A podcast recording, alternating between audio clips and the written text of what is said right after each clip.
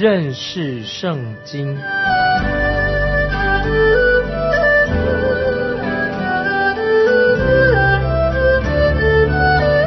认识上帝的话，把上帝的话带到全世界。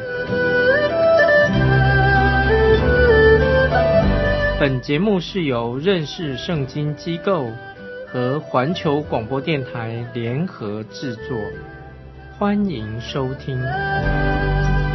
亲爱的听众朋友，你好，欢迎收听认识圣经，我是麦基牧师。现在我们要看《列王记下》二十三章，从三十一节开始，三十一到三十三节。约哈斯登基的时候年二十三岁，在耶路撒冷做王三个月。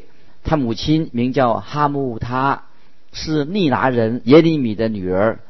约哈斯行耶和华眼中看为恶的事，效法他列祖一切所行的。法老尼哥将约哈斯。锁禁在哈马地的利比拉，不许他在耶路撒冷做王，又罚犹大国银子一百他连德，金子一他连德。听众朋友，你希望约哈斯王会效法他父亲公义的作为吗？但是约哈斯王没有，约哈斯是一个坏的王。事实上，他的王位还没有坐热，只当了三个月的王。法老因为不喜欢他治国的方式。就把他的王位除去了，把他带到埃及去，他就死在那里。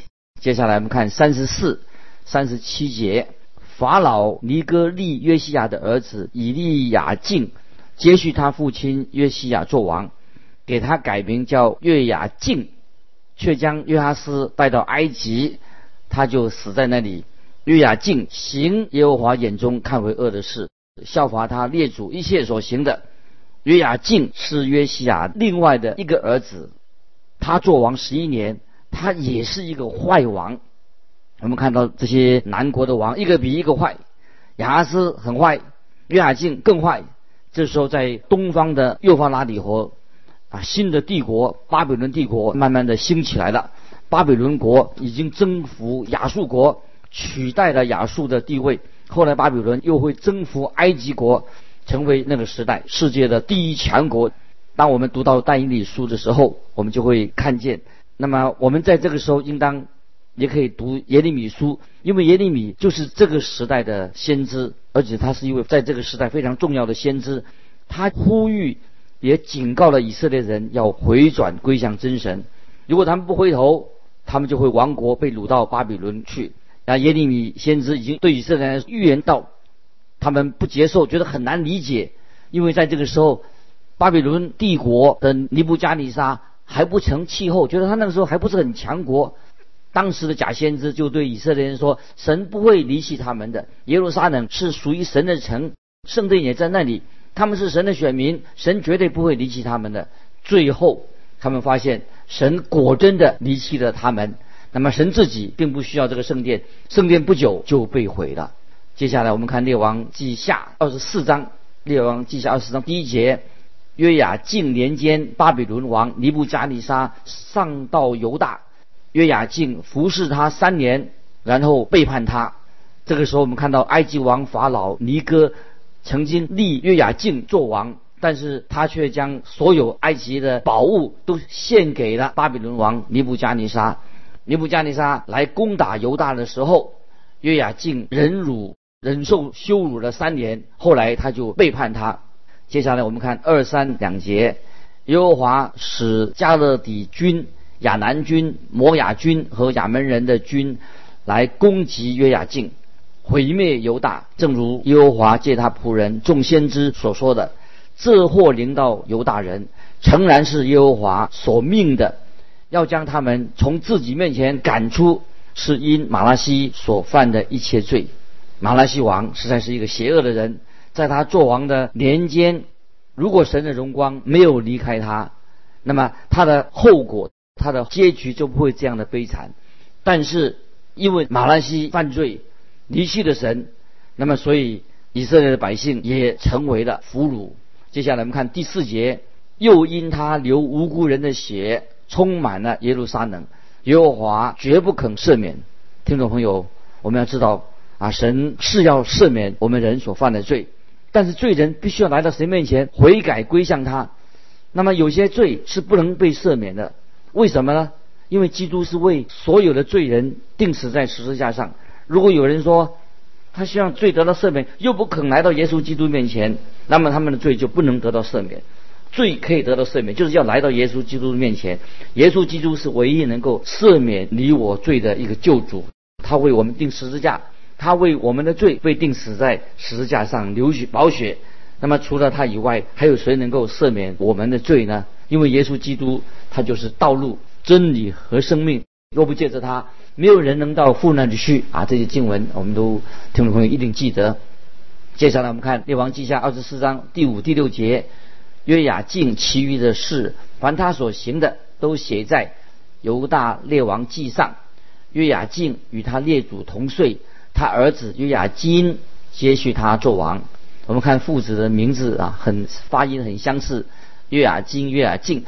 容易搞混了。接下来我们看第七节，埃及王不再从他国中出来，因为巴比伦王将埃及王所管之地，从埃及小河直到伯拉河都夺去了。那么这块地图原来是神赐给亚伯拉罕跟他的后裔的地图的，为什么现在由巴比伦来掌管这块地图呢？请看列王记下是二十四章八九两节。约雅金登基的时候年十八岁，在耶路撒冷做王三个月。他母亲名叫尼户斯他，是耶路撒冷人以利拿丹的女儿。约雅金行耶和华眼中看为恶的事，效法他父亲一切所行的，这个就是原因在此。因为他们这些王不断的犯罪，背逆神。当初神让他们获得这块地图。附带一个条件，就是他们必须要顺服神。那么这个时候他们背逆神了，还能够继续拥有这块地图吗？和很可惜啊，这些国王啊，这些国他们都不符合这个条件，没有啊顺服神。接下来我们看十到十二节，那时巴比伦王尼布加尼沙的军兵上到耶路撒冷，围困城。当他军兵围困城的时候，巴比伦王尼布加尼沙就亲自来了。犹大王约雅金和他母亲陈普首领太监一同出城投降巴比伦王。巴比伦王便拿住他。那时是巴比伦王第八年。我们这里看到啊，这是第一批被掳到巴比伦去的人。那么犹大王跟所有的王室的成员都在。那么这个事情发生在主前。六零五年啊，六百零五年左右。接下来我们看十三到十五节，巴比伦王将耶和华殿和王宫里的宝物都拿去了，将以色列王所罗门所造的耶和华殿里的金器都毁坏了，正如耶和华所说的，又将耶路撒冷的众民和众首领，并所有大能的勇士，共一万人。连一切木匠、铁匠都掳了去，除了国中极贫穷的人以外，没有剩下的，并将约雅金和王母、后妃、太监与国中的大官都从耶路撒冷掳到巴比伦去了，真惨啊！国家亡国就是这样的后果。接下来我们看十七到十九节，巴比伦王立约雅金的叔叔。马探雅代替他做王，给马探雅改名叫西底家。西底家登基的时候年二十一岁，在耶路撒冷做王十一年。他母亲名叫哈木，他是利达人耶利米的女儿。西底家行耶和华眼中看为恶的事，是照约雅敬一切所行的。西底家是约雅金的叔叔，也不是一个好王。听众朋友，我们不要以为以色列人被掳了，他们头脑就醒过来的，一点都没有醒过来。有人说，人在逆境的时候会使人改变，怎么改变呢？如果一个人在逆境当中不是变得更好，就是变得更坏。如果在逆境当中不能软化一个人的心，就会使他的心更加刚硬。如果在逆境当中不能够使你更亲近神的话，那么会就会使你远离神。那么经过困苦艰难之后，那么当然你肯定跟以前不一样。我们知道太阳可以把蜡融化掉，不要忘记太阳也可以使泥土变成很硬。接下来我们看二十节，因此耶和华的怒气在耶路撒冷和犹大发作，以致将人民从自己面前赶出，赶出。但是很可惜，当时有假先知说，他说看呐，神站在我们是站在我们这一边，但是神并没有站在以色列这一边，因为以色列人并没有站在神的那一边，所以听众朋友我们要非常小心。我曾经啊听人有这样的说过。他说：“我这样做啊，是因为我知道这是神的旨意，神已经告诉我了，所以我要这样做。然后这个人就往前冲了，按照自己的意思去做，结果他，结果他失败了，遇到难处了。那我曾经认识一位宣教士，他从那个宣教的地方回到他自己的本家，他也承认说他我犯错了，我是不该应该去那里的。那我就问他说：那你为什么说当时你说你很清楚楚知道这是神的旨意？”那他就回答说说，哎，当时我以为是这样子。那么听众朋友，最好我们不要常常说我以为怎么样。当我们说神站在我们这一边，你说啊，神站在我这一边，可是你说这话的时候你要小心。问题不是说神站在你那边，问题在哪里呢？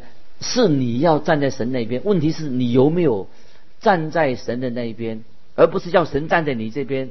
最主要，我在强调说，你要确定你是不是站在神的那一边。那么，这个就是犹大国他们的最主要的问题。他们自己已经远离了神了，他们自以为还是自己还是神的选民，认为神一定会来保护他们，站在他们那一边。结果他们完全错了。接下来二十五章，我们就看到犹大国的百姓被掳了。巴比伦王尼布加尼沙有三次攻打耶路撒冷，那么把王室的人啊，王王室的人掳走了，包括军人，还有那些技术的工匠。到了第三次，尼布加尼沙才摧毁了耶路撒冷城。尼布加尼沙就立西底家做犹大王，但是几年之后，西底家背叛了，于是尼布加尼沙最后一次来到耶路撒冷，他就灭了犹大国。现在我们来看。列王记下二十五章一二节，西底家背叛巴比伦王。他做王第九年十月初十日，巴比伦王尼布加尼沙率领全军来攻击耶路撒冷，对城安营，视为筑垒攻城。于是城被围困，直到西底家王十一年。圣经很精确的记载的。尼布加尼撒围城的日期，表示说这件事情非常重要。耶路撒冷城终于完全沦陷了。接着我们看第三节：四月初九日，城里有大饥荒，甚至百姓都没有粮食。从旧约耶利米哀歌当中，我们就可以看见那时候以色列人的苦境啊。接下来我们看二十五章四到六节：城被攻破，一些兵丁就在夜间。从靠近王园两城中间的门逃跑，加勒底人正在四围攻城，王就向亚拉巴逃走。加勒底的军队追赶王，在耶利哥的平原上追上他，他的全军都离开他四散了。加勒底人就拿住王，带他到在利比拉的巴比伦王那里审判他。耶路撒冷城被攻破了，王跟他的军队想要逃跑，可是现在被俘虏了，因为先先知耶利米已经预言过耶路撒冷城会被毁。当时他这样说的时候，预言的时候还被认为他是叛国贼，但他其实耶利米先知是把真话说出来。接下来我们看第七节，在西底家眼前杀了他的众子，并且挖了西底家的眼睛，用铜链锁着他。带到巴比伦去，西底家这个王被假先知蒙骗了，又因为西底家王不听真先知的话，现在他被掳了，眼睛又被挖出来的，下场非常的悲惨。接下来我们看第九节，二十五章第九节，用火焚烧耶和华的殿和王宫，又焚烧耶路撒冷的房屋，就是各大户的房屋。因为耶路撒冷抵抗巴比伦人，尼布加尼撒就放火烧城，把这个城夷为平地。当时的状况实在很凄惨。即使在被掳了七十年之后，当后来尼西米回到耶路撒冷城，在七十年之后回到耶路撒冷城，那个时候那个城仍然像一个废墟。所以这个时候，尼西米他就聚集的那留在那边的百姓啊，让他们鼓励他们，让他们。不要灰心。那么我们知道，看到在这里，尼布加尼撒大军已经毁灭了耶路撒冷这个城，但是假先知他就曾经说：“哎，神不会毁灭这个城的。”那么他们所说的话都是没有应验，都是假的。那么对今天我们啊，我们基督徒应该也是一个警惕啊，是一个警惕。我们听圣经上的话啊，不是听了假先知的话。接着我们看二十五章十到十二节。跟从护卫长加勒底的全军，就拆毁耶路撒冷四围的城墙。那时护卫长尼布撒拉旦将城里所剩下的百姓，并已经投降巴比伦的人以及大众所剩下的人都掳去了。但护卫长留下些民中最穷的，使他们修理葡萄园、耕种田地。那巴比伦的将军留下了一些最贫穷的人，那么他们就希望说，他们继续在这个地图上继续生产，这样以后这些百姓啊，住在这个地方的百姓啊，可以向巴比伦人、巴比伦王进贡。接下来我们看十三、十四节，耶和华殿的铜柱，并耶和华殿的盆座和铜海，加勒底人都打碎的，将那铜运到巴比伦去了。又带去锅、铲子、蜡剪、调羹，并所用的一切铜器。我们看到尼布加利沙大军已经把圣殿里面的贵重的物品一扫而空，圣殿又被火焚烧了，宝物也被拿到巴比伦去了。当我们读但以理书的时候啊，我们就会看到他们从圣殿抢来那些圣器啊，巴比伦是把它把它藏起来，藏在皇宫里面。当巴比伦王。博沙萨有一次他摆设宴席的时候，他又拿出来把拿来的夺来的东西展示。我们看到耶路撒冷城被掠夺、焚烧，只剩下一堆瓦砾而已。我们知道耶路撒冷城啊曾经被毁过有二十七次之多，每一次这个城被毁了，都在瓦砾当中又把它重建起来。在今天，在这个耶路撒冷的。这个山上，耶路撒冷城的山上，啊，大部分都是有看到那些重建的痕迹。那么有些游客到那边参观，就说，他说我们到过耶路撒冷，走过耶稣所走过的路。亲爱的听众朋友，你不可能走去走耶稣曾经走过的路，耶稣曾住过的地方，走过的地方，因为耶稣走过的地方、住过的地方啊，已经埋在什么？埋在这个泥土的瓦砾当中，在底下，所以你必须要往。有些地方你必须要往下看二十尺、二十五尺，甚至到往下看四十五尺，才能看到主耶稣曾经啊住过的啊那些地方。接下来我们看列王记下二十五章二十四节，基大利向他们和属他们的人起誓说：“你们不必惧怕加勒底城仆，只管住在这里服侍巴比伦王，就可以得福。”这个时候，尼布加尼撒王就任命基大利这个人作为省长，统治留下本地的百姓。那么他们应当就听从先知耶利米的话，好好的安顿下来，接受巴比伦人的管理。可是他们不但不听，反而造反，杀了省长基大利。接下来我们看二十五、二十六节：七月间，宗室以利沙玛的孙子尼探雅的儿子以斯玛利。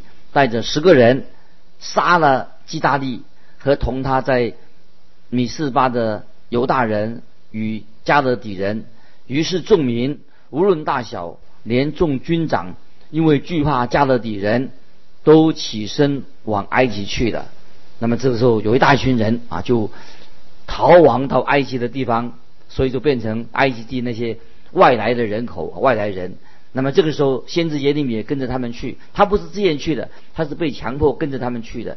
接下来我们看二十七到三十节，二十七到三十节，犹大王约雅金被掳后三十七年，巴比伦王以为米罗达元年十二月二十七日，使犹大王约雅金抬头提他出监，又对他说恩言，使他的位。高过与其他一同在巴比伦众王的位，给他脱了囚服，他终身常在巴比伦王面前吃饭，王赐他所需用的食物，日日赐他一份，终身都是这样。当啊新的巴比伦王一位米罗达啊做王的时候，他就特赦了犹大王约雅金啊，虽然其他被掳的君王也在。巴比伦王的宫里面，但是这位巴比伦王却给约雅金有特别的待遇。很有趣的就是这段时间，我们看过了许多许多的王，最后我们看到大卫最后啊，大卫王朝的最后的一个王，他的后裔，大卫王的后裔受到这个约雅金受到这个这位巴比伦王的好的待遇，就把他从监狱里面放出来，在他年老时把他放出来的的。款待他，听众朋友，到这里我们已经把《列王记》上下读完一遍了。啊，求神啊，透过这些我们的查经分享，让你能够对圣经能够更多的认识，知道啊，圣经就是神的话，神的话安定在天，永不动摇。在当中，我们都可以学到啊许多啊关于啊圣经许多重要的属灵的教训啊，我个人啊。分享《列王记》上下所领受的，就是顺天者昌，逆天者亡。一个遵从、听从神话的一个国家，神必然祝福、恩典领导他；一个拒绝神福音的、藐视神的话的这个国家，就会走下坡。我想这是给我们啊一个很好的一个基督徒做一个警告，因为我们我们知道我们在神面前，我们都是罪人。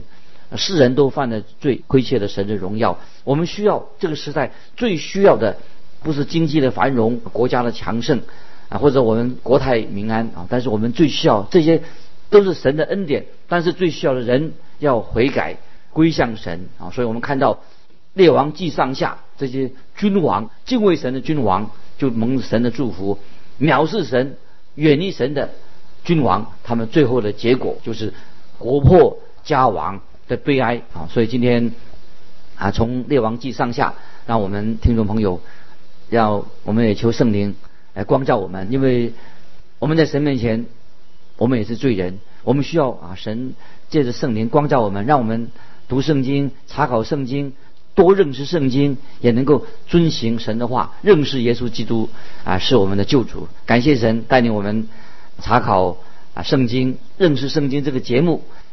列王记上下到读到这里，啊，我们就告一个段落。听众朋友，我们下一次我们来读哪一卷书呢？啊，我们一个大的原则就是读一卷旧约的书，然后来进到新约。所以旧约、新约，我们像来轮读啊。现在我们下一次要读的一卷书就是新约的罗马书。盼望我们听众朋友能够在每次我们。读啊，参加这个节目的时候，认识圣经这个节目的时候啊，我们要先把我们要预备查考的书能够先把它看一遍。所以听众朋友，巴不得啊，你愿意，欢迎你继续啊参加我们这个认识圣经这个节目，欢迎你收听这个节目。从这个节目当中啊，我们下一次就是讲到罗马书，先把它好好的预习一遍，看一遍，然后我们就一章一章的来。分享彼此勉励，透过神的话，因为神的话啊是我们脚前的灯，路上的光，引导我们做一个敬虔敬畏神的人。所以我们下一我们就用啊罗马书来读啊，来在认识圣经这个节目里面要花一点时间，好好的啊明白罗马书啊里面这些属灵的教训。因为我们知道我们今天这个时代最需要的不是我们没得吃没得喝啊，也不是说我们。